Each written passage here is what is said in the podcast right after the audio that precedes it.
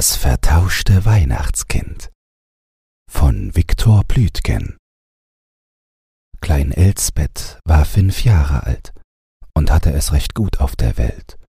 Denn erstens brauchte sie noch nicht in die Schule gehen, zweitens hatte sie in der schönen großen Wohnung der Eltern ein eigenes Zimmerchen für sich, das voll niedlicher Möbel war, darunter ein Schrank ganz voll Spielsachen, und drittens hatte sie immer Unterhaltung, nämlich ein Fräulein, das immer bei ihr war und sich mit ihr beschäftigte, weil Papa meistens im Geschäft war und Mama viel schlafen und Besuche machen musste.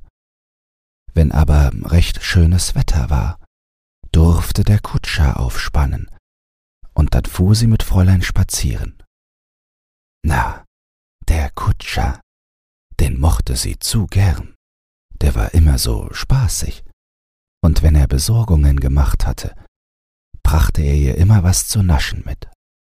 Ihr einziger Kummer war, dass sie kein Brüderchen hatte.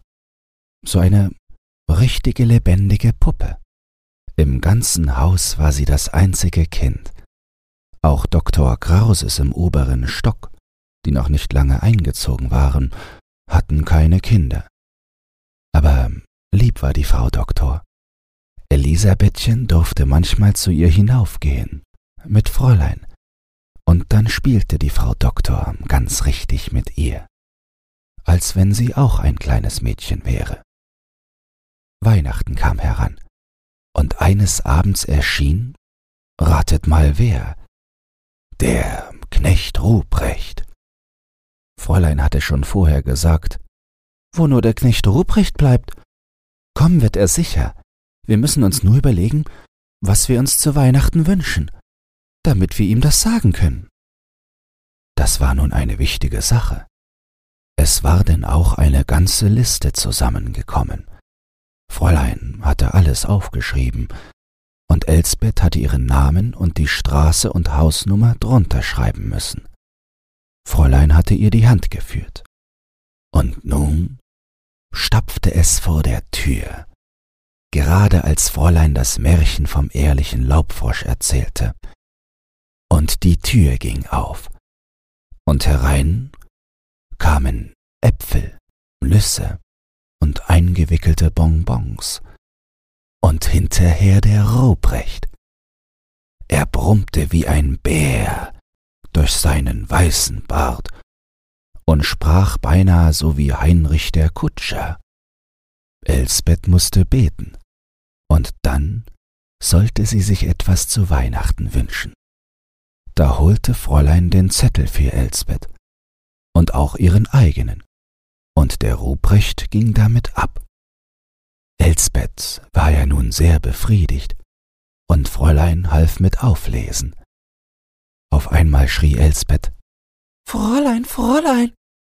Was denn? Ich habe was vergessen. Was hast du vergessen? Ich will ja ein kleines Brüderchen haben. Das ist die allergrößte Hauptsache.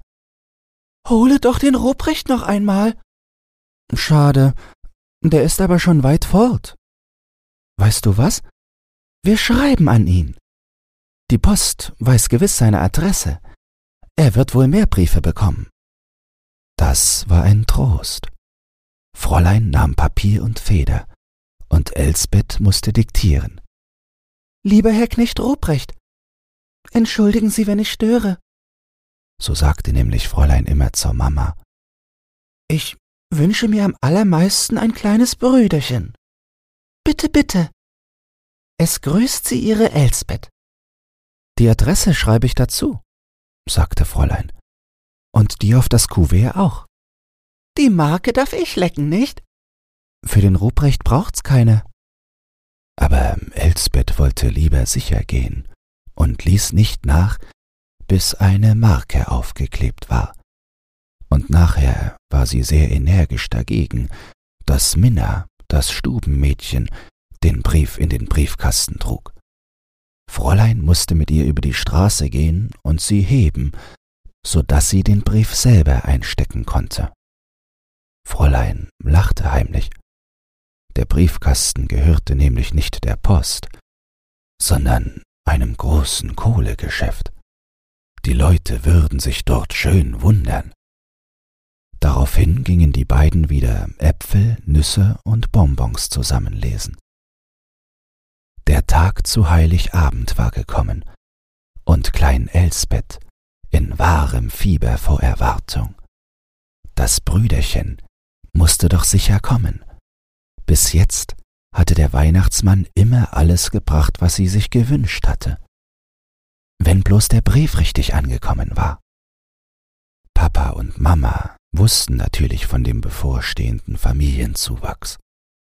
Elsbeth war anfangs dafür gewesen, sie zu überraschen, aber sie hatte doch auf die Dauer ihr Geheimnis nicht bei sich behalten können. Und Mama hatte gesagt, es ist nur gut, dass ich es weiß. Da muss ich doch Steckkissen und Windeln instand setzen. Aber das sage ich dir, Mama. Es ist meins, hatte Elsbeth sehr entschieden gesagt dass du mir's nicht etwa nachher fortnimmst und sprichst, es wäre deins. Ei, wo werde ich denn? hatte Mama geantwortet. Nun war's draußen dunkel, in der Gegend des Wohnzimmers allerlei Getrappel und Gemunkel. Elsbeth, die atemlos mit Fräulein in ihrem Zimmerchen wartete, hörte es und trippelte wie ein Irrlicht herum vor Ungeduld. Draußen läuteten die Glocken, und endlich klingelte es. Da war die Weihnachtsstube mit Papa und Mama und dem Weihnachtsbaum und lauter Herrlichkeiten auf Tischen und Stühlen. Und die Eltern, beide lachten ganz glücklich. Sieh dort, Elsbettchen, das ist deins, was der Weihnachtsmann dir da gebracht hat. Aber die großen Kinderaugen von kleinen Elsbeth suchten suchten, und das Gesichtchen wurde immer kläglicher. Wo ist denn das Brüderchen?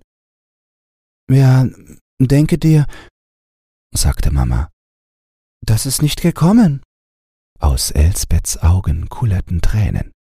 Der Ruprecht, nickte sie. Das ist schon so einer. Jetzt freue ich mich beinahe gar nicht. Ja, meinte Papa. Wir müssen ihn nächstes Jahr einmal fragen, ob er denn deinen Brief nicht bekommen hat. Nun half da ja nichts. Elsbeth musste sich mit den anderen Sachen zufrieden geben. Und das ging ja auch, denn sie waren wirklich sehr schön. Nachher wurden der Friedrich und das Stubenmädchen und die Köchin und die Jungfer von Mama gerufen. Die bekamen auch ihren Teil. Die Köchin kam zuletzt und war ganz aufgeregt und sagte Gnädige Frau, bei Doktors oben ist ein kleiner Junge angekommen. Klein Elsbeth stieß einen Schrei aus. Ein kleiner Junge? Mama, Mama, das ist meiner. Der ist falsch abgegeben. Und mit blitzenden Augen stand sie vor der Mutter, ganz aufgeregt. Ja, das kann man doch nicht wissen, sagte Mama bedenklich und blinzelte zu Papa hin. Doch, rief Elsbeth. Ich hab ihn doch bestellt. Doktors brauchen doch gar keinen. Bitte, bitte, schick doch hinauf und lass ihn holen. Tante Doktor, gib mir ihn gewiss. Das weiß ich. Ich habe ihr auch erzählt, dass ich ein Brüderchen bestellt habe. Die Köchin und die Zofe und das Stubenmädchen lachten aber Papa sagte ernsthaft Na, heute wollen wir's nur oben lassen. Es wird natürlich sehr müde sein und erst mal ordentlich ausschlafen wollen. Aber ich will's doch sehen, rief Elsbettchen. Fräulein, komm doch nur mit, wir wollen hinaufgehen. Heute nicht. Sei artig, Elsbeth, entschied Mama. Elsbeth stieß ein Schluchzen aus und stampfte mit den Füßen auf. Ihr seid schlecht. Ganz schlecht seid ihr. Elsbeth, sagte Papa mit strengem Ton. Den kannte sie schon. Da war nicht gut Kirschen essen mit ihm. Unartigen Kindern nimmt der Weihnachtsmann alles wieder weg. Das weißt du. Natürlich das Brüderchen auch. Sie ging zu ihren Sachen, weinte noch eine Weile still vor sich hin. Morgen ganz früh gleich gehen wir hinauf, nicht? sagte sie zu Fräulein, als die sie zu Bett brachte. Ja, freilich.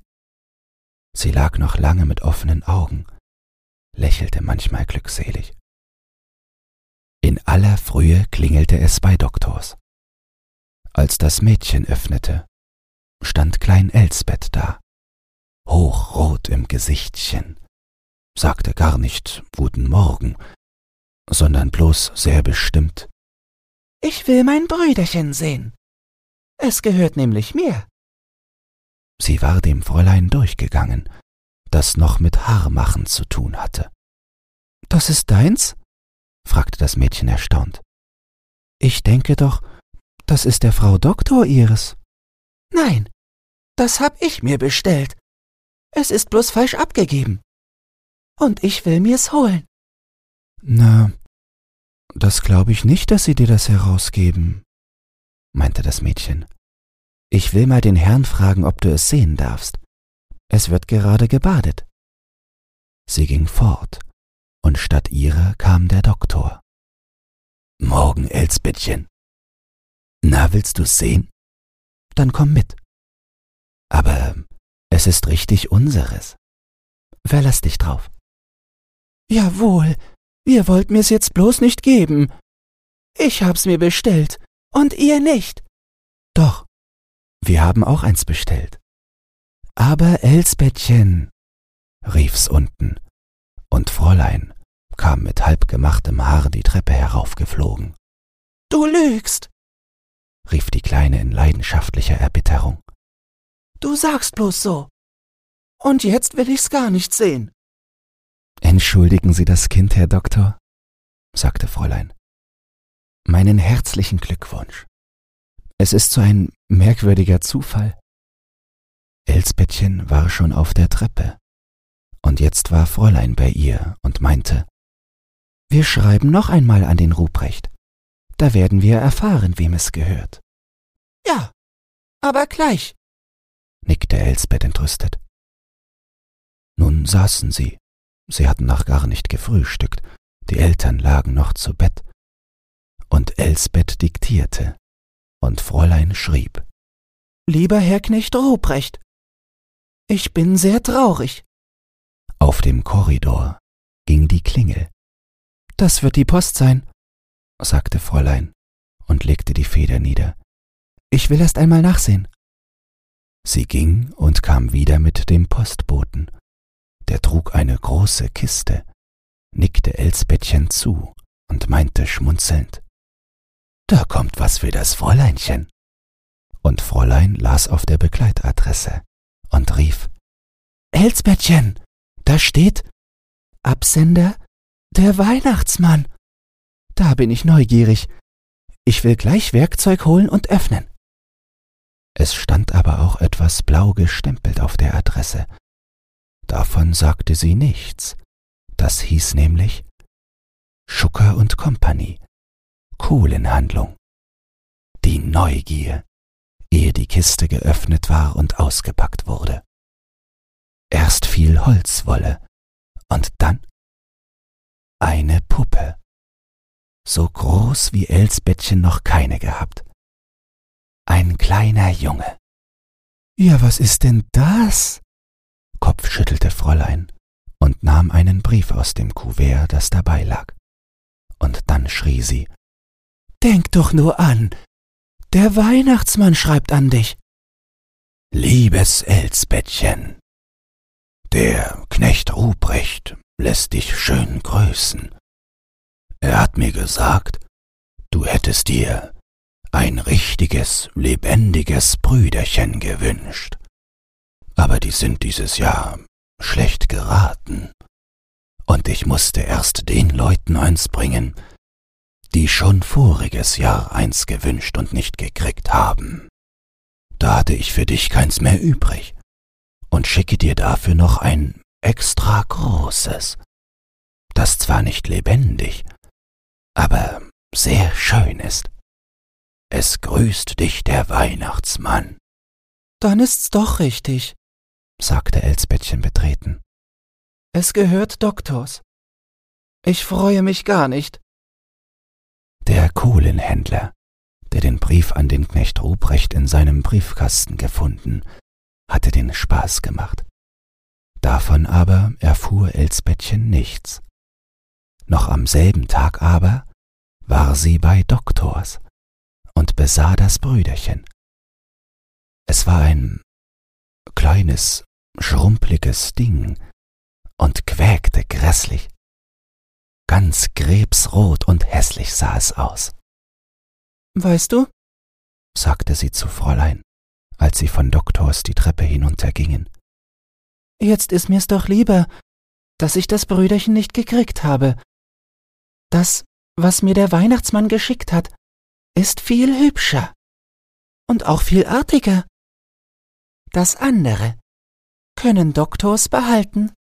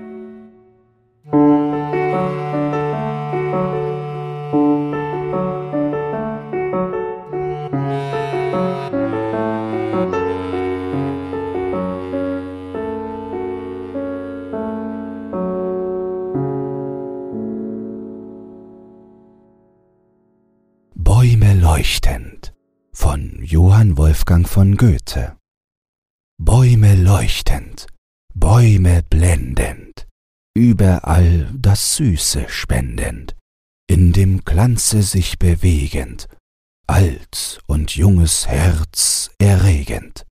Solch ein Fest ist uns bescheret, mancher Gaben Schmuck verehret. Staunend schauen wir auf und nieder, hin und her und immer wieder. Aber, Fürst, wenn dir's begegnet und ein Abend so dich segnet, dass als Lichter, dass als Flammen von dir glänzten all zusammen, alles, was du ausgerichtet, alle, die sich dir verpflichtet, mit erhöhten Geistesblicken, fühltest herrliches Entzücken. Der Schnee von Sophie Reinheimer Heute war Weihnachten, aber erst heute Abend. Jetzt war es noch ganz hell auf der Straße und im Garten, denn es war noch Tag. Heute Abend ist Weihnachten, zwitscherten die Spatzen sich im Garten gegenseitig zu und dann flogen sie zu den Bäumen und Sträuchern hin, um es denen zu erzählen. Aber sie wussten es schon. Wir haben gesehen, wie der Christbaum in das Haus getragen wurde, sagten sie. Die Spatzen aber hatten noch viel mehr gesehen, denn neugierig, wie sie nun einmal waren, hatten sie sich den ganzen Nachmittag auf dem Fensterbrett herumgetrieben und in das Zimmer geguckt, worin die Weihnachtsbescherung aufgebaut war. Den Christbaum, sagten sie, haben wir auch gesehen. Aber wir hätten ihn beinahe nicht wiedererkannt, so schön war er geschmückt, mit Äpfeln und Nüssen und Gold und Silber und bunten Papierketten. Wie schön, sagten die Bäume und Sträucher und blickten traurig auf ihre kahlen Äste nieder. Da waren nicht einmal mehr Blätter daran. Und der große Apfelbaum auf dem Rasenplatz gedachte wehmütig der schönen Zeit, in der er auch voll schöner roter Äpfel gehangen hatte. Vielleicht sind es meine Äpfel, die nun an dem Christbaum hängen, sagte er. Das wussten freilich die Spatzen nicht, aber viel anderes wussten sie und erzählten es. Der kleine Junge, der Richard, der kriegt eine Kappe und Hermine einen Mantel und ein Buch mit Geschichten. Wir haben das alles auf dem Tische liegen sehen. Auch eine schöne warme Decke für die Großmutter lag dabei, damit sie nicht friert. Aber das Schönste, das kommt erst noch. Heute Abend, wenn die vielen Lichter an dem Christbaum erst alle brennen. Das wird herrlich. Ja, ihr habt's gut, brummte die dicke Pumpe, die auch im Garten stand. Unser Eins kriegt keine Geschenke und sieht nichts von Christbaum und Lichtern. Wenn ich doch auch fliegen könnte. Darüber mussten die Spatzen nun furchtbar lachen. Es war doch auch zu komisch, zu denken, dass die dicke Pumpe fliegen könne. Die anderen im Garten gaben alle der Pumpe recht. Wenn man wenigstens eine Kappe geschenkt bekäme, riefen die hölzernen Pfähle des Gartenzauns. Oder einen schönen Mantel, meinte das Dach der Laube. Der Rasen wollte lieber eine warme Decke wie die Großmutter, um seine Grashelmchen damit zuzudecken, denn die froren gar gewaltig in dem kalten Winter. Ein Buch mit schönen Geschichten wäre auch nicht übel, sagten die Sträucher. Es ist doch manchmal ganz entsetzlich langweilig im Winter, wenn keine Schmetterlinge und Vögel kommen, um uns was zu erzählen so wünschte sich alles im Garten etwas. Ja, wünschen konnten sie sich schon. Aber wer sollte die Wünsche alle erfüllen? Das Christkind etwa? Ach, das hatte wahrhaftig gerade genug mit den Menschen zu tun. Traurig blickten Bäume und Sträucher und der Rasenplatz und die Zaunpfähle zum Himmel hinauf. Da war es ganz grau, es ist schon das Klügste, wir schlafen ein, sagte der Rasen. Zu sehen bekommen wir doch nichts von all den Herrlichkeiten. Es ist ja auch schon ganz dunkel geworden. Die anderen dachten das auch, und bald darauf war es im ganzen Garten mäuschenstill. Alles schlief. Aber was war das, das plötzlich oben vom Himmel herunterkam? Lauter kleine weiße Flöckchen. Schneeflocken waren es. Was wollten sie wohl? Warum kamen sie herunter auf die Erde?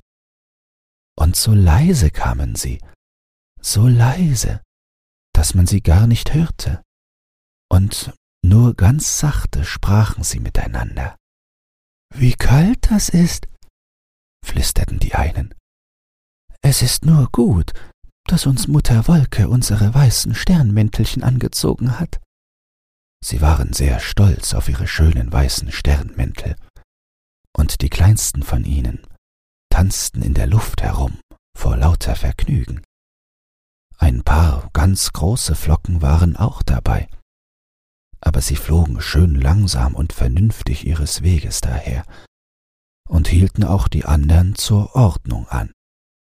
Nun macht eure Sache gut, sagten sie, und dass ihr nichts vergesst, und dass ihr schön leise macht, damit niemand im Garten aufwacht, sonst ist's mit der Überraschung vorbei. Die Schneeflocken nickten stumm. Nun waren die ersten unten im Garten angelangt. Nichts rührte und regte sich darin. Alles schlief. Das war den Schneeflocken gerade recht denn sie hatten eine große Überraschung vor. Leise wanderten sie zu den schlafenden Sträuchern und zu den Bäumen hin und schmückten sie fein zierlich aus. Kein Zweiglein, auch nicht das Allerkleinste, wurde vergessen. Es sah aus, als wäre alles in Zucker getaucht. Und wie flink die kleinen Schneeflocken bei ihrer Arbeit waren, und wie leise sie sie taten. Es war sehr gut, dass es so viele Schneeflocken waren, denn es gab eine Menge zu tun. Das Dach der Laube sollte einen Mantelkragen bekommen, so wie es sich einen gewünscht hatte. Das war aber gar nicht so leicht, denn die Laube war schon alt und hatte keinen so festen Schlaf mehr. Sie knackste manchmal ganz unheimlich so dass die Schneeflocken sehr erschraken und schon dachten, die Laube könne aufwachen. Aber sie hatte nur im Traum geknackst, so wie die Menschen manchmal im Traum sprechen. Am meisten Arbeit aber machte doch die Decke für den großen Rasenplatz. Die guten Schneeflocken gaben ihre eigenen Sternenmäntelchen dazu her. Viele, viele tausend davon lagen schon auf dem Rasen. Aber immer noch war die Decke nicht dick und warm genug. Und es mussten immer und immer noch Schneeflocken vom Himmel herunterkommen und ihre Mäntelchen obendrauf legen. Endlich, endlich war die Decke fertig. Es war eine prachtvolle Decke, so frisch und weiß und warm. Nun froren die armen Grashelmchen sicher nicht mehr. Ist nun alles fertig? fragten die Schneeflocken. Ach nein, ach nein, flüsterte es in allen Ecken und Enden. Wir sind noch lange nicht fertig. Es sind aber auch so entsetzlich viele Kappen, die wir aufzusetzen haben. Helft uns doch, helft uns doch, sonst kommt der Morgen und wir sind noch nicht fertig. Nun ging es aber husch, husch an das Austeilen der Kappen. Jedes Ding im Garten, das noch nichts bekommen hatte, bekam ein weißes Schneepelzkäppchen aufgesetzt. Jeder Stein, jeder Pfahl am Zaun, sogar die alte Pumpe bekam eins. Weil es aber so arg in der Eile ging, kam es wohl vor, dass eins oder das andere eine Mütze bekam, die ihm zu groß oder zu klein war oder dass sie ihm schief auf dem Kopfe saß. Aber das schadete nichts. Die Hauptsache war, dass niemand vergessen wurde und dass man bald fertig war. Und man war bald fertig. Nun brauchte keine Schneeflocke mehr zu kommen. Nur noch ein paar wurden von der Mutterwolke hinabgeschickt. Die sollten nachsehen, ob die anderen ihre Sache gut gemacht hatten. Das hatten sie wirklich man konnte mit ihnen zufrieden sein. Und nun war wieder alles ganz still im Garten. Dann am andern Morgen, das hättet ihr sehen sollen. Das war ein Erstaunen, ein Jubel und eine Freude, als nach und nach alle aufwachten und die Bescherung sahen. Die Sträucher wagten sich nicht zu rühren aus Angst, etwas von dem herrlichen Schmuck zu verlieren. Der Rasenplatz war glücklich über die schöne warme Decke. Die alte Laube aber, die sonst immer am ersten aufgewacht war vor Kälte, die wachte heute zu allerletzt auf. So gut hatte sie in ihrem warmen Kragen geschlafen. Am allermeisten Vergnügen hatten aber doch die Zaunpfähle. Dürfen wir diese schönen Kappen nun wohl immer behalten? fragten sie aber der Morgenwind, der gerade des Weges daherspaziert kam, gab ihnen gleich die gehörige Antwort darauf. Wo denkt ihr hin? sagte er. Wartet nur, bis die Sonne kommt. Die wird sie euch von den Ohren ziehen. Sie mag solche Verwöhnungen nicht leiden. Er ärgerte die Leute gern ein bisschen, der Morgenwind. Pfiff, machte er und blies noch rasch im Vorbeigehen dem einen Strauch ein bisschen von seinem Schmuck herunter, so dass ein kleines weißes Schneewölkchen in die Höhe flog. Nun kam noch ein anderer Besuch in den Garten, ein Rabe, ganz feierlich im schwarzen Anzug. Er habe von der herrlichen Bescherung gehört und komme sie sich anzusehen, sagte er. Dabei nahm er auf der alten Pumpe Platz. Was haben Sie denn da für eine Schlafmütze auf? fragte er. Sind Sie so faul, dass Sie eine brauchen? Und dabei hob er das eine Bein und strich der Pumpe die schöne neue Kappe vom Kopfe herunter. Mach, dass du fortkommst, Grobian, sagte sie und drohte ihm mit ihrem Schwengel, so dass der Rabe Angst bekam und fortflog. Ich will einmal probieren, wie sich's auf dem neuen Teppich geht, sagte er. Ganz schön. Nur ein bisschen glatt ist er, so ganz ohne Muster. Ich will mal eins drauf machen. Und nun hüpfte er auf dem Teppich herum, und überall, wo er hinhüpfte, gab es Striche, so dass der Teppich wirklich ganz gemustert aussah. Die anderen fanden, dass der Teppich früher viel schöner gewesen war, aber dem Raben gefiel es so viel besser. Und er hätte sicher noch mehr Muster auf den Teppich gemacht, wenn, ja, wenn nicht plötzlich mit großer Geschwindigkeit etwas Rotes dahergesaust gekommen wäre. Es war ein Schlitten. Die Kinder hatten ihn zu Weihnachten bekommen und freuten sich nun sehr, dass das Christkind ihnen auch Schnee dazu geschickt hatte. Rings um den Rasen herum ging die fröhliche Fahrt. Dann wurde Halt gemacht, und nun kamen die Schneeballen an die Reihe. Hui, da flogen sie. Hier einer, da einer. Es war ein großes Vergnügen, ein richtiges, echtes Wintervergnügen. Aber das Schönste kam noch. Das Schönste war ein Schneemann, den die Kinder aufbauten, gerade vor der alten Laube, als stehe er Schildwache davor. Es war ein prächtiger Schneemann.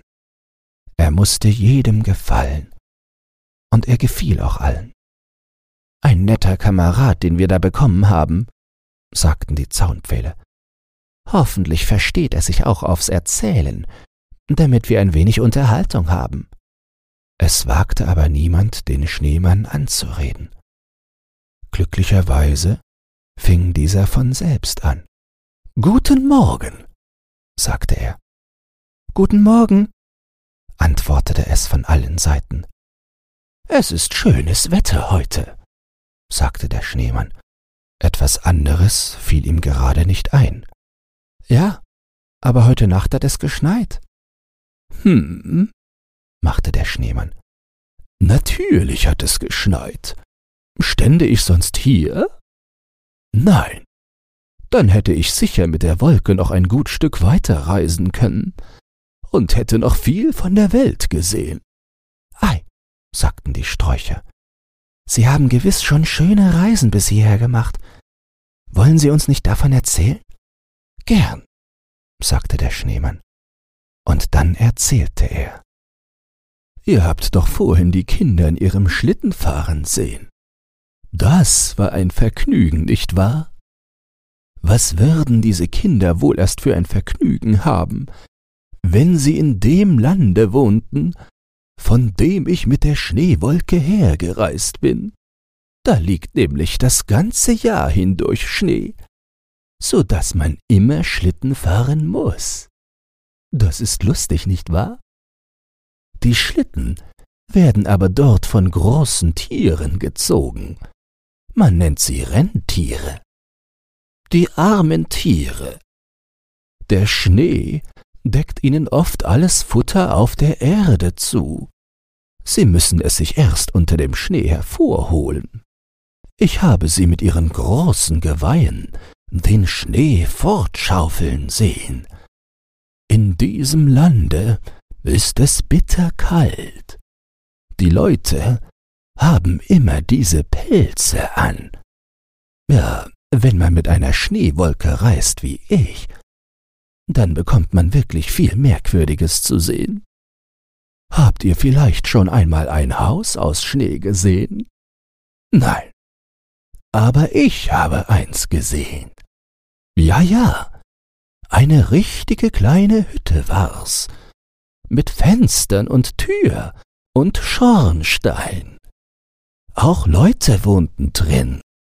Meint ihr vielleicht, die Leute hätten in ihren Schneehütten gefroren?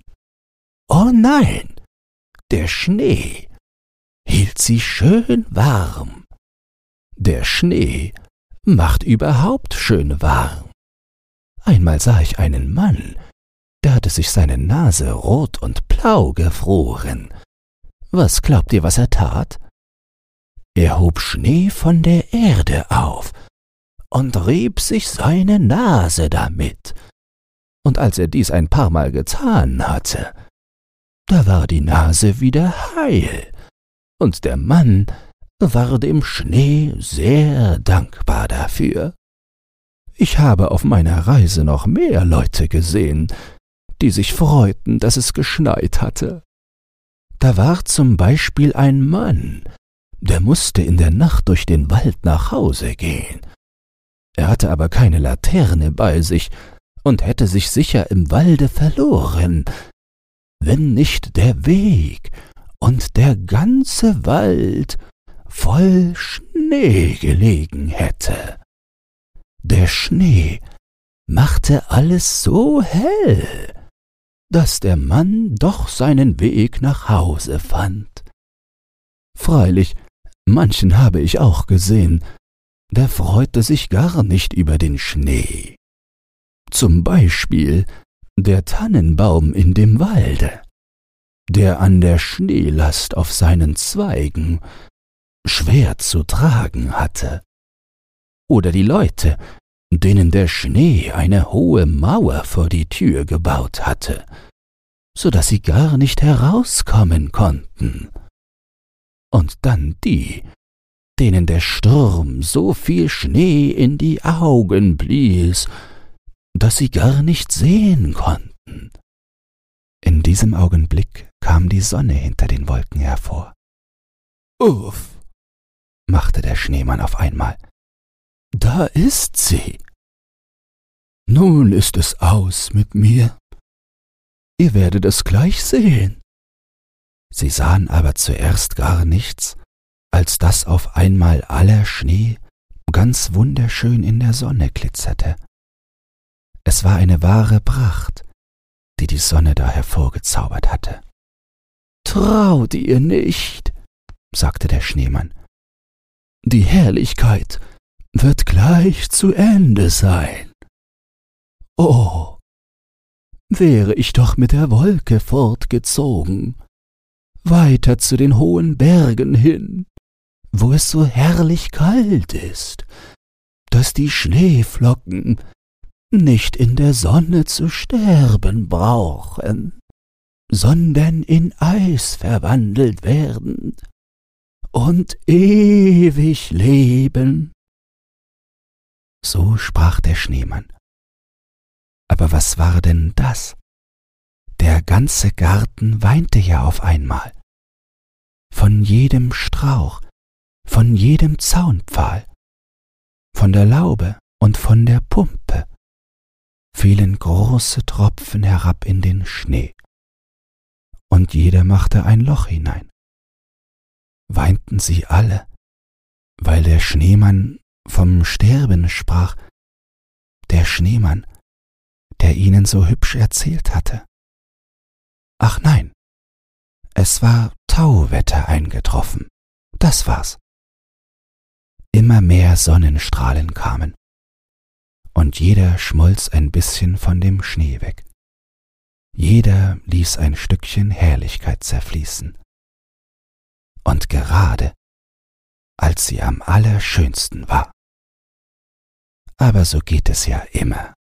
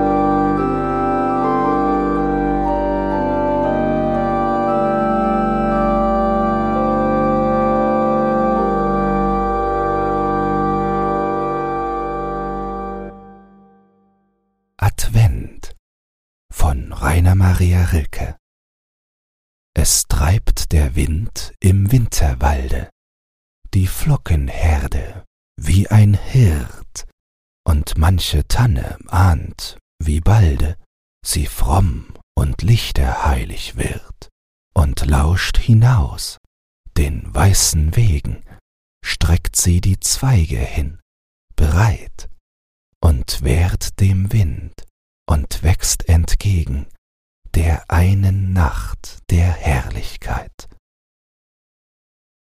Chamäleon, ein Weihnachtsmärchen von Moritz Barach. An einem stürmischen, regnerischen Dezemberabend saß ein junger, hübscher Mann in seiner kleinen Stube und war eben damit fertig geworden, den Christbaum für seine zwei jüngeren, noch unmündigen Geschwister auszuschmücken. Sinnend weilte sein Blick auf dem mit Streifen, Schlingen, Ketten und Körbchen aus farbigem Papier gezierten Bäumchen, an das er mit Bindfaden die bunten kleinen Sächerchen geheftet hatte, die er heimlich, wie er das ganze Werk betrieb, schon seit einer Woche eingekauft hatte.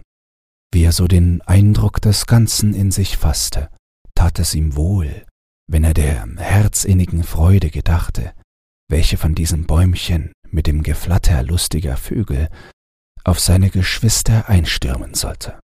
Aber plötzlich strich eine Wolke der Wehmut über die hohe edle Stirn des jungen Mannes, und feucht wurden seine Augen. Es war ihm, als hinge mitten unter dem schimmernden, flimmernden Gram des harzduftenden Bäumchens seine eigene Jugend und blinkte ihm im Schein der Erinnerung wie ein Geschenk des heiligen Christ entgegen. Wie schön war jene Zeit, murmelte er. Wie glücklich war ich. Ach, damals lebte mein guter, guter Vater noch. Damals standen Mutter und Else und Fricke noch nicht allein auf der weiten Welt. Und die Sorgen um sie presste mir noch nicht das Herz zusammen, und ich wusste noch nicht, wie schwer es einem wird, im Tumulte der ringenden Welt, nicht nur sich und anderen, die man liebt, das Leben zu fristen. Tief seufzte er auf, und krampfhaft ballten sich seine Hände. Wild begannen die Gedanken in seinem Gehirn zu toben. Wie gering, wie mühsam erkämpft waren die bisherigen Resultate seiner rastlosen Studien und Bestrebungen.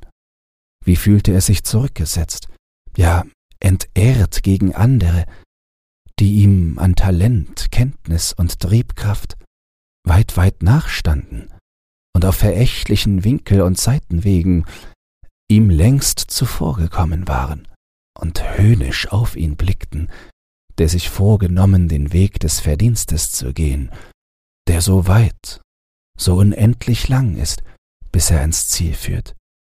Eine fieberhafte Röte stieg in seine Wangen.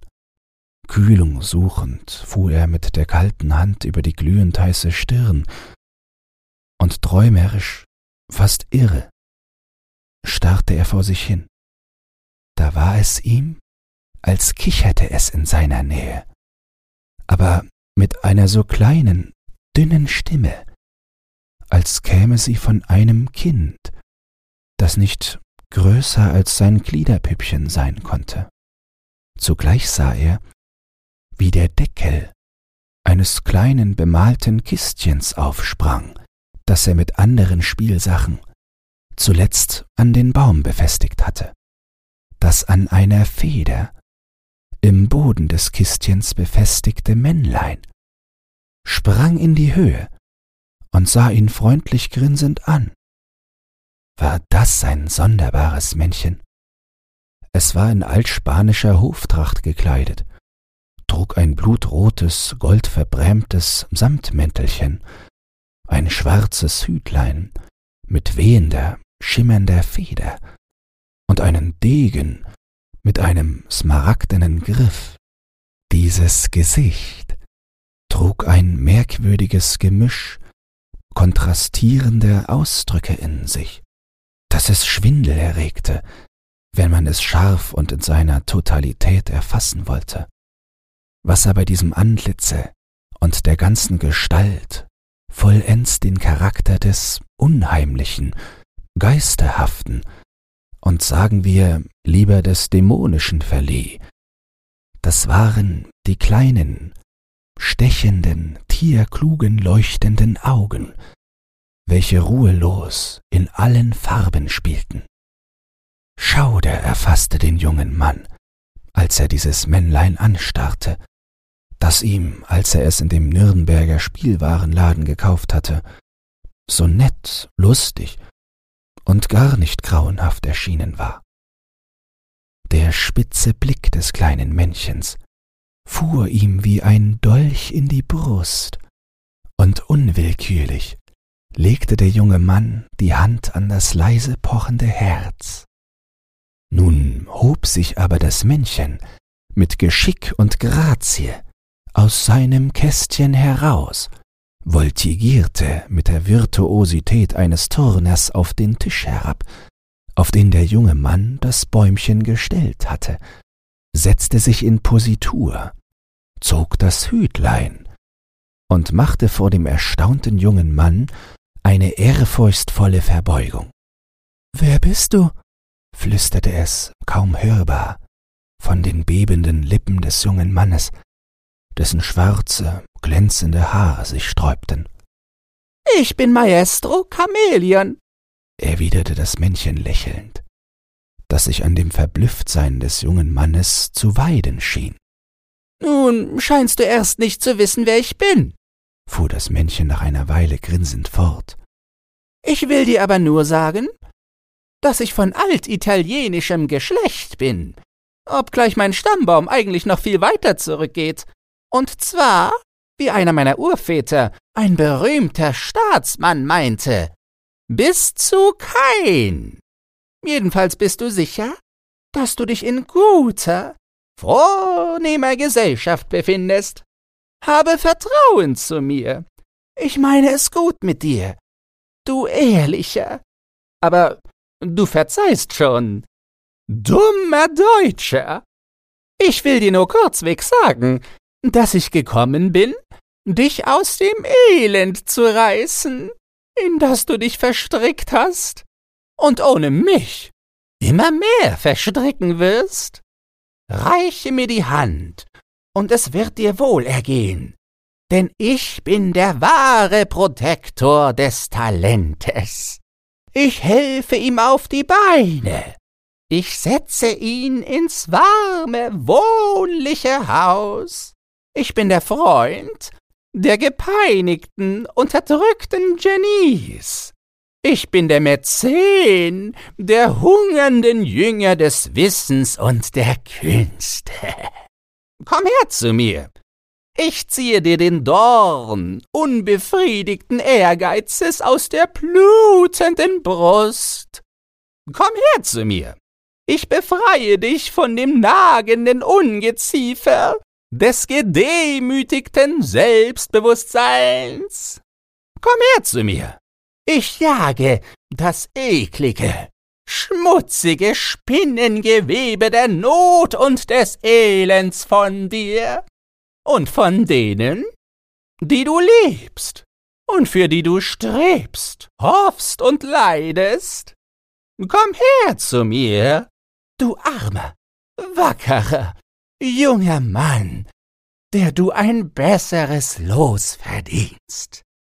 Vor allem stärke deine angespannten, zitternden Nerven, dass du wieder Kraft gewinnst zu deinem Werke des Lebens, des Strebens, der Zart, der Liebe, des Glücks.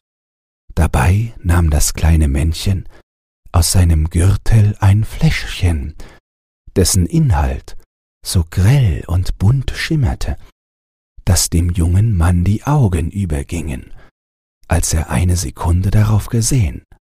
Da, nimm und trink, forderte ihn das kleine Männchen auf und reichte ihm das Fläschchen, während es dem jungen Mann schien, dass ihn eine unsichtbare Gewalt zurückhalten wollte, griff er mit fieberhafter Begierde nach dem Fläschchen das er rasch an die trockenen heißen Lippen setzte. Er trank mit der Hast des Wahnsinns in einem Zug daraus. Frohlockend sah ihm das kleine Männchen zu, und wie ein chinesisches Farbenfeuerwerk sprühte es dabei aus seinen Augen und dem Smaragdknopf seines Degengriffes. Der junge Mann aber fühlte ein eigentümliches Kribbeln durch seine Adern kriechen. Dabei aber war ihm jeder Pulsschlag ein Nadelstich. Ein leises Unbehagen nagte ihm am Herzen, indes es in seinem Gehirn brodelte, als vollzöge sich da irgendein chemischer Prozess. Nach und nach zog sich die Lebenswärme aus seinem Innern, in dem sie fiebernd gebrannt hatte, nach außen, und es schien dem jungen Mann, als wäre dagegen die organische Tätigkeit seiner Haut um das Hundertfache erhöht. Sie war ganz von einem warmen Schweiß bedeckt, in dem sich zitternd abspiegelte, was sich in der Stube befand. Das kleine Männchen war indessen sehr geschäftig gewesen. Es war von einer Ecke der Stube in die andere gerannt und hatte sich an die Wände gestemmt und daran so lange gedrückt und geschoben, bis der junge Mann und das kleine Männchen sich nicht mehr in der kleinen Stube, sondern in einem riesigen Saal befanden, von dessen einem Ende bis zum anderen man die Gegenstände nicht mehr mit freiem Auge zu unterscheiden vermochte. Plötzlich sah man an einem Ende des Saals eine Schar schwarzer Männer. Stolz und vornehm blickten sie nach dem jungen Mann, der den Drang fühlte, sich ihnen zu nähern. Doch schon bei seinen ersten Schritten wandten sie sich verächtlich von ihm ab. Und so rascher schritt nun der junge Mann auf sie zu. Je näher er ihnen kam, desto schwärzer wurde er selbst, bis er endlich ihnen gegenüberstand und so schwarz war wie sie. Jubelnd ward er nun von den schwarzen Männern begrüßt, und sie drückten ihn an die Brust und überhäuften ihn mit Liebkosungen und Geschenken. Und als sich der junge Mann nach einer anderen Seite des Saals wandte, da sah er eine Schar weißer Männer. Nun drängte es ihn wieder zu diesen hin, und es ging ihm bei ihnen wie vorher bei den schwarzen Männern. Sie wandten sich im Anfang von ihm ab, nahmen ihn aber, als er selbst so weiß war wie sie, entzückt in ihre Mitte und priesen ihn und setzten ihn auf den besten Platz und bedachten ihn mit Ehren und Schätzen. Und gerade so geschah es ihm an anderen Stellen des feenhaften Saals, mit roten, blauen, gelben, grünen und braunen Männern, die ihn alle mit gleichem Enthusiasmus als einen der ihrigen erkannten, sobald er selber ihre Farbe annahm. Auf diese Weise hatte der junge Mann erreicht, was ein Mensch zu erreichen vermag. Er dachte nun an seine Mutter und seine Geschwister. Mutter wollte er im Bewusstsein seines Glückes rufen, aber das Wort, das süße Wort, der Name, der sein Herz mit Wonne erfüllte, erstarb ihm in der Kehle. Hatte er schon nach jeder Begegnung mit einer der farbigen Männerscharen, und nachdem er sich bemüht hatte, ihre Farbe wiederzuspiegeln, gefühlt, dass seine Seele immer um ein Stück dabei einschrumpfte, so war ihm jetzt, als er sämtliche Farben durchgemacht, gerade so, als wäre von seiner Seele nur die runzelige Haut zurückgeblieben. Er kam sich nun trotz seines Glückes so elend, so nichtig vor, dass er erzürnt die Stirn runzelte und mit dem Fuße stampfte. Es war ihm, als blicke er sich höhnisch und verächtlich ins Gesicht, und wütend wollte er seinem eigenen Ich einen Faustschlag versetzen. Tränen entperrten seinen Augen, die Sinne schwanden ihm, und er stürzte zu Boden. Er fühlte, wie das kleine Männchen an ihm heraufkletterte, und ihm etwas aus einer eisig kalten Fiole in den Mund gießen wollte. Aber plötzlich brannten zwei warme Lippen auf dem bleichen Mund des jungen Mannes. Diese Lippen träufelten ihm einen milden Atem ein. Dabei sprachen sie leise Seele, Seele, richte dich auf. Seele, erringe deine Würde wieder. Dein Bewusstsein. Sei dein Glück und deine Kraft. Und der junge Mann fühlte die Lebenswärme wieder wohltuend in sein Innerstes einziehen, und er tat einen tiefen Atemzug, und er schlug die Augen auf, und er sah, dass seine Mutter, die milde, treue Frau, ihn in den Armen hielt. Julius, mein Julius, sagte sie besorgt.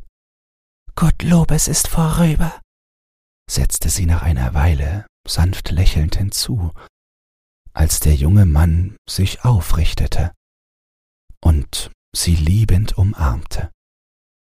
Am Weihnachtsabend aber war das Kistchen mit dem Springmännlein nicht auf dem Christbaum. Der junge Mann hatte es in kleine Stücke zertrümmert.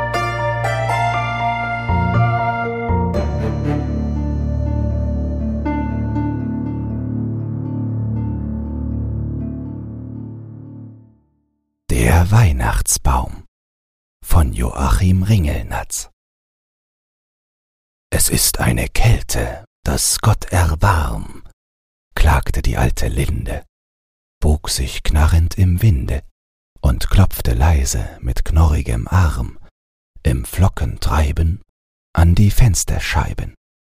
Es ist eine Kälte, dass Gott erbarm. Drinnen im Zimmer war's warm da tanzte der Feuerschein so nett, auf dem weißen Kachelofen Ballett. Zwei Bratäpfel in der Röhre belauschten, wie die glühenden Kohlen, behaglich verstohlen, Kobold und Geistergeschichten tauschten. Dicht am Fenster im kleinen Raum, da stand, behangen mit süßem Konfekt, vergoldeten Nüssen und mit Lichtern besteckt, der Weihnachtsbaum und sie brannten alle, die vielen Lichter. Aber noch heller strahlten am Tisch, es lässt sich wohl denken bei den vielen Geschenken, drei blühende, glühende Kindergesichter. Das war ein Geflimmer im Kerzenschimmer. Es lag ein so lieblicher Duft in der Luft, nach Nadelwald, Äpfeln und heißem Wachs. Tati der kleine Dachs, schlief auf dem Sofa und stöhnte behaglich. Er träumte lebhaft. Wovon war fraglich. Aber ganz sicher war indessen, er hatte sich schon, die Uhr war erst zehn, doch man musst es gestehen, es war ja zu sehen, er hatte sich furchtbar überfressen. Im Schaukelstuhl lehnte der Herzenspapa, auf dem nagelneuen Kissen und sah über ein Buch hinweg auf die liebe Mama, auf die Kinderfreude und auf den Baum. Schade, nur schade. Er bemerkte es kaum, wie schnurgerade die Bleisoldaten auf dem Baukasten standen und wie schnell die Pfefferkuchen verschwanden. Und die liebste Mama, sie saß am Klavier. Es war so schön, was sie spielte und sang. Ein Weihnachtslied, das zu Herzen drang. Lautlos horchten die andern vier. Der Kuckuck trat vor aus der Schwarzwälder Uhr, als ob auch ihm die Weise gefiel. Leise, ergreifend, verhallte das Spiel. Das Eis an den Fensterscheiben taute, und der Tannenbaum schaute durchs Fenster die Linde, da draußen, kahl und beschneit, mit ihrer geborstenen Rinde. Da dachte er an verflossene Zeit und an eine andere Linde, die am Waldesrand einst neben ihm stand. Sie hatten in guten und schlechten Tagen einander immer so lieb gehabt. Dann wurde die Tanne abgeschlagen, zusammengebunden und fortgetragen. Die Linde, die Freundin, die ließ man stehen. Auf Wiedersehen, auf Wiedersehen. So hatte sie damals gewinkt noch zuletzt. Ja, daran dachte der Weihnachtsbaum jetzt und keiner sah es. Wie traurig dann. Ein Tröpfchen Harz, eine stille Träne aus seinem Stamme zu Boden rann. Der Schneemann von Hans Christian Andersen Eine so wunderbare Kälte ist es, dass mir der ganze Körper knackt, sagte der Schneemann. Der Wind kann einem wirklich Leben einbeißen. Und wie die Glühende dort klotzt. Er meinte die Sonne, die gerade im Untergehen begriffen war. Mich soll sie nicht zum Blinzeln bringen. Ich werde schon die Stückchen festhalten. Er hatte nämlich statt der Augen zwei große dreieckige Stückchen von einem Dachziegel im Kopf. Sein Mund bestand aus einem alten Rechen, folglich hatte sein Mund auch Zähne. Geboren war er unter dem Jubelruf der Knaben, begrüßt vom Schellengeläut und Peitschenknall der Schlitten. Die Sonne ging unter, der Vollmond ging auf, rund, groß, klar und schön in der blauen Luft. Da ist sie wieder von einer anderen Seite, sagte der Schneemann. Damit wollte er sagen, die Sonne zeigt sich wieder. Ich habe ihr doch das Klotzen abgewöhnt. Mag sie jetzt dort hängen und leuchten, damit ich mich selber sehen kann. Wüsste ich nur, wie man es macht, um von der Stelle zu kommen. Ich möchte mich gar zu gern bewegen. Wenn ich es könnte, würde ich jetzt dort unten auf dem Eis hingleiten, wie ich die Knaben gleiten gesehen habe. Allein ich verstehe mich nicht darauf, weiß nicht, wie man läuft. Weg, weg! bellte der alte Kettenhund. Er war etwas heiser und konnte nicht mehr das echte Wauwau aussprechen. Die Heiserkeit hatte er sich geholt, als er noch Stubenhund war und unter dem Ofen lag. Die Sonne wird dich schon laufen lehren. Das habe ich vorigen Winter an deinem Vorgänger, und noch früher an dessen Vorgänger gesehen. Weg, weg! Und weg sind sie alle! Ich verstehe dich nicht, Kamerad, sagte der Schneemann. Die dort oben soll mich laufen lehren. Ja, laufen tat sie freilich vorhin, als ich sie fest ansah. Jetzt schleicht sie heran von einer anderen Seite. Du weißt gar nichts, entgegnete der Kettenhund. Du bist aber eben erst aufgekleckst worden. Der, den du da siehst, das ist der Mond. Die, welche vorhin davongegangen ist, das war die Sonne. Die kommt morgen wieder. Die wird dich schon lehren, in den Wallgraben hinabzulaufen. Wir kriegen bald anderes Wetter. Ich fühle es schon in meinem linken Hinterbein. Es sticht und schmerzt. Das Wetter wird sich ändern. Ich verstehe ihn nicht, sagte der Schneemann. Aber ich habe es im Gefühl, dass es etwas Unangenehmes ist, was er spricht. Sie, die so klotzte und sich alsdann davonmachte, die Sonne, wie er sie nennt, ist auch nicht meine Freundin. Das habe ich im Gefühl. Weg, weg! bellte der Kettenhund, ging dreimal um sich selbst herum und kroch dann in seine Hütte, um zu schlafen. Das Wetter änderte sich wirklich. Gegen Morgen lag ein dicker, feuchter Nebel über der ganzen Gegend. Später kam der Wind, ein eisiger Wind.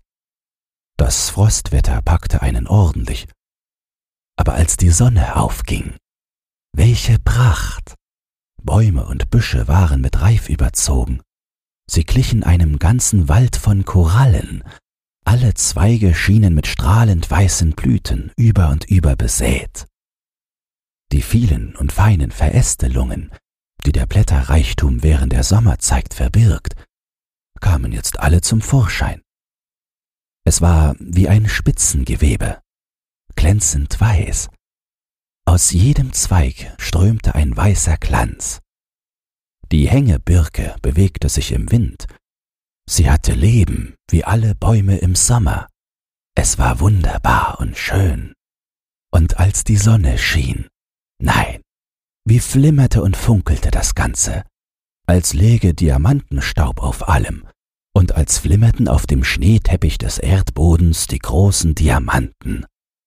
Oder man konnte sich auch vorstellen, dass unzählige kleine Lichter leuchteten, weißer selbst als der weiße Schnee. Das ist wunderbar schön, sagte ein junges Mädchen, das mit einem jungen Mann in den Garten trat. Beide blieben in der Nähe des Schneemanns stehen und betrachteten von hier aus die flimmernden Bäume. Einen schöneren Anblick gewährt der Sommer nicht, sprach sie, und ihre Augen strahlten. Und so einen Kerl wie diesen hier hat man im Sommer erst recht nicht, erwiderte der junge Mann und zeigte auf den Schneemann. Er ist hübsch. Das junge Mädchen lachte, nickte dem Schneemann zu und tanzte darauf mit ihrem Freund über den Schnee dahin, der unter ihren Schritten knarrte und pfiff als gingen sie auf Stärkemehl. Wer waren die beiden? fragte der Schneemann. Liebesleute, gab der Kettenhund zur Antwort. Sie werden in eine Hütte ziehen und zusammen am Knochen nagen. Weg, weg!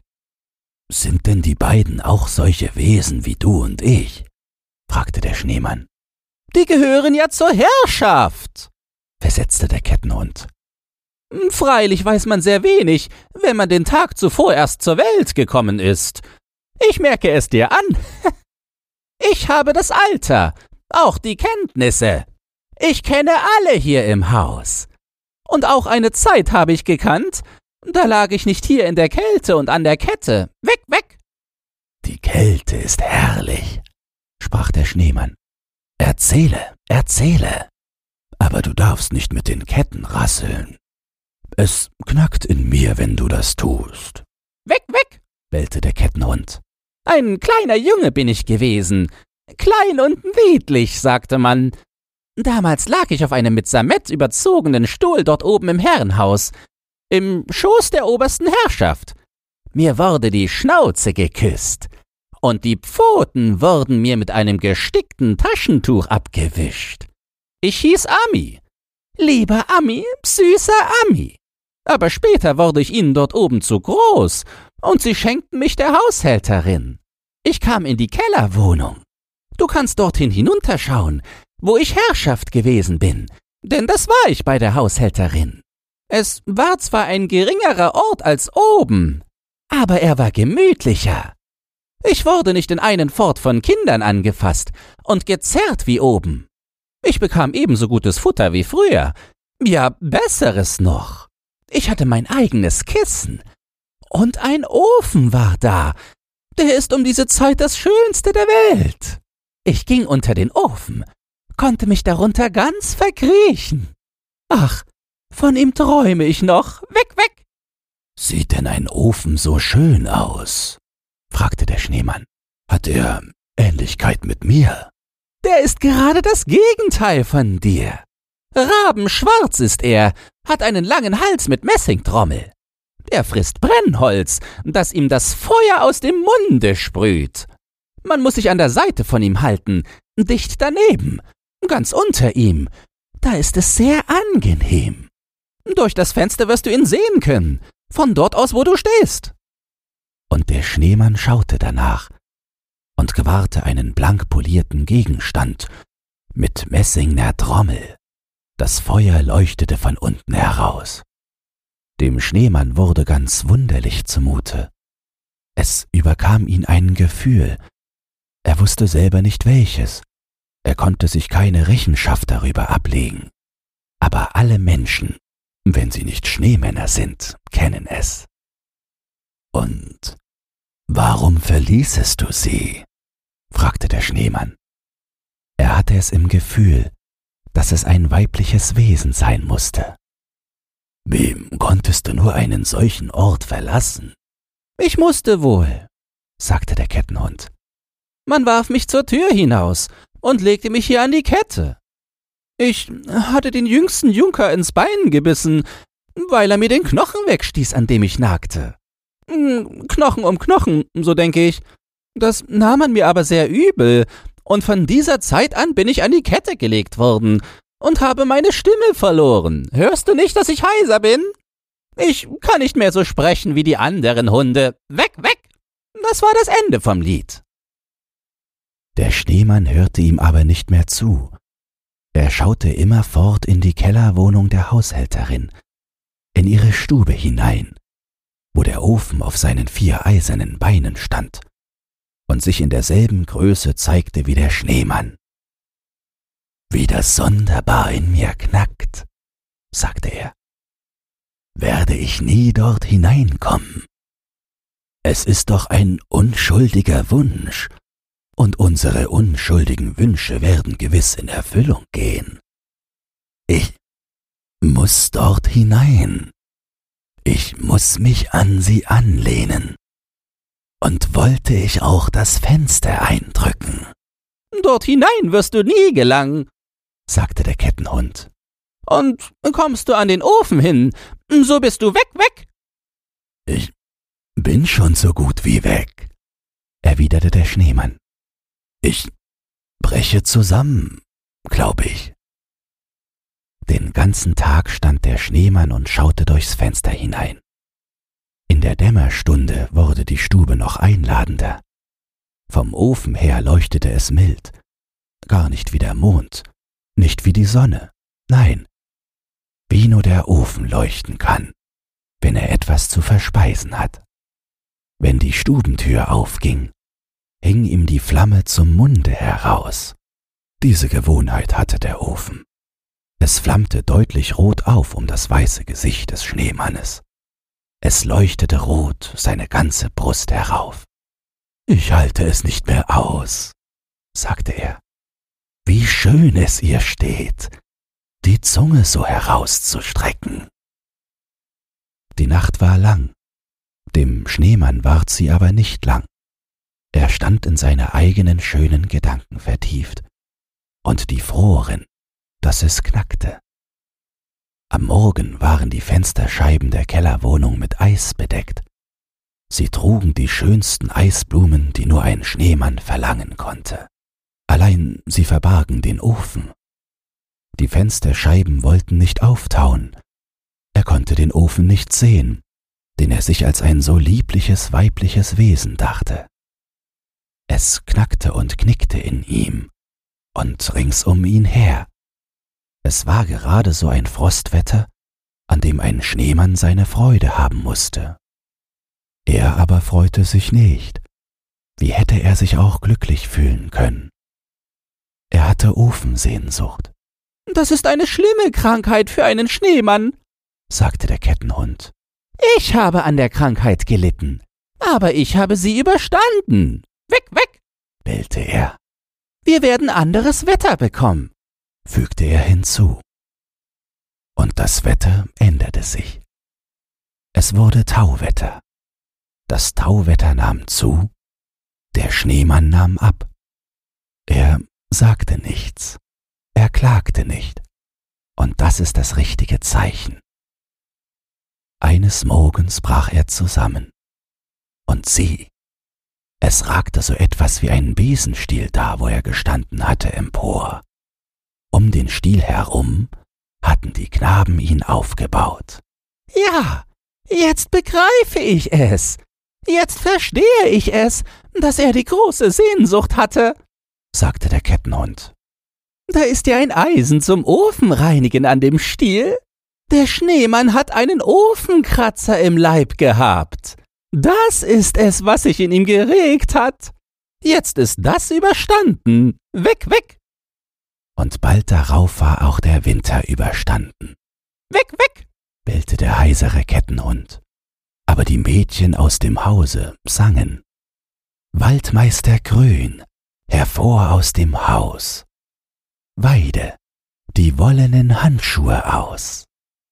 Lerche und Kuckuck, singt fröhlich drein. Frühling im Februar wird es sein.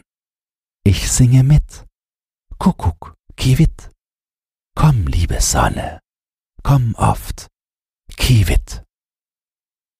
Und dann denkt niemand an den Schneemann.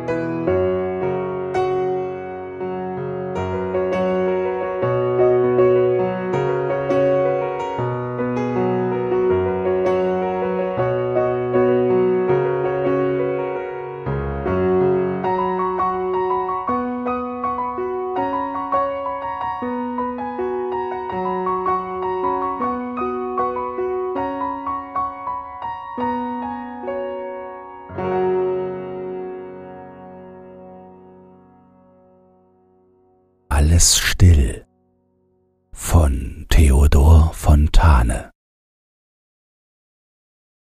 Alles still.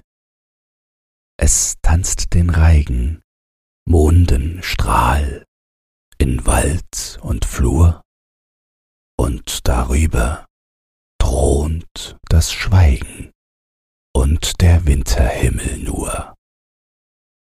Alles still vergeblich lauschet man der Krähe heiserem Schrei, keine Fichte Wipfel rauschet und kein Bächlein summt vorbei. Alles still. Die Dorfeshütten sind wie Gräber anzusehen, die von Schnee bedeckt, inmitten eines weiten Friedhofs stehen. Alles still. Nichts hör ich klopfen, als mein Herze durch die Nacht. Heiße Tränen niedertropfen auf die kalte Winterpracht. Wenn dir dieses Hörbuch gefallen hat, dann teile es oder lass eine Podcast-Bewertung da. Zudem hast du die Möglichkeit, unter den Shownotes bei Spotify anhand von Umfragen und Kommentaren mitzubestimmen, wohin es mit diesem Podcast gehen soll. Du hast Lob, Kritik oder einen Textwunsch, dann lass es mich wissen. Doch nun viel Spaß beim nächsten Hörbuch und eine geruhsame Nacht.